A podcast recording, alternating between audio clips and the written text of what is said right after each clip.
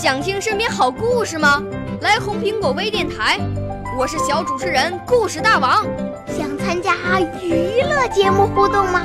来红苹果微电台，我是小主持人开心果。想来我们新闻现场吗？来红苹果微电台，我为你做直播报道。想有个机会脱口秀吗？来红苹果微电台，我带你在精彩栏目中互动开讲。我们的语言魅力在这里提升，我们的儿时梦想从这里起航。大家一起喜羊羊。少年儿童主持人，红苹果微电台现在开始广播。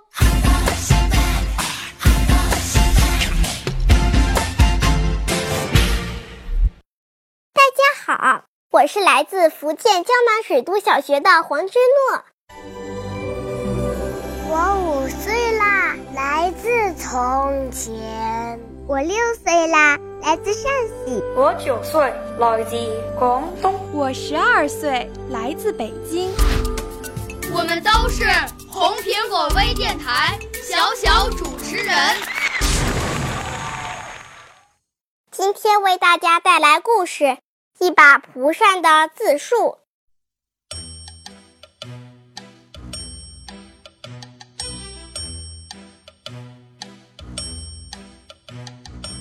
我叫蒲扇，我的名气可大了。我和传说中的济公和尚是如影随形。上千年来，我被各种主人摇啊，却被一次次的冷落。这到底是谁惹的祸？都听我来说道说道吧。上世纪五十年代，我可是神通广大的人物，特别在夏天，更是我大显身手的时候。晚上，大街小巷到处都有我摇晃的身影。如果遇上下雨，我还能当回雨伞呢。转眼间已是八十年代，一个叫电扇的家伙被我的少主人。请回了家，好家伙！一按钮，它居然呼呼的扇起风来。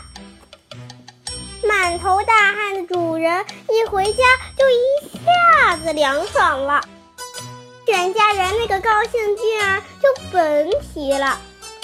更可气的是，老主人满脸开花的对儿子说：“哎呦，儿子。”这玩意儿真好，都不用自己摇了，而且比蒲扇凉快多了。说的儿子满脸的自豪，他们根本就不顾我的感受。到了九十年代，一个叫空调的家伙又被少主人请回了家。不管外边多热，只要那家伙一开。屋里总是又凉爽又舒坦。空调看见我耷拉着脑袋，说：“你怎么了？”我哭着大喊：“都是你，都是你！”我才彻底下岗了。小青蛙哈哈大笑：“你呀你呀，什么是长江后浪推前浪？一代更比一代强的不懂。”听到这儿。我一下子明白了，是啊，生活美好，这不正是我们所希望的吗？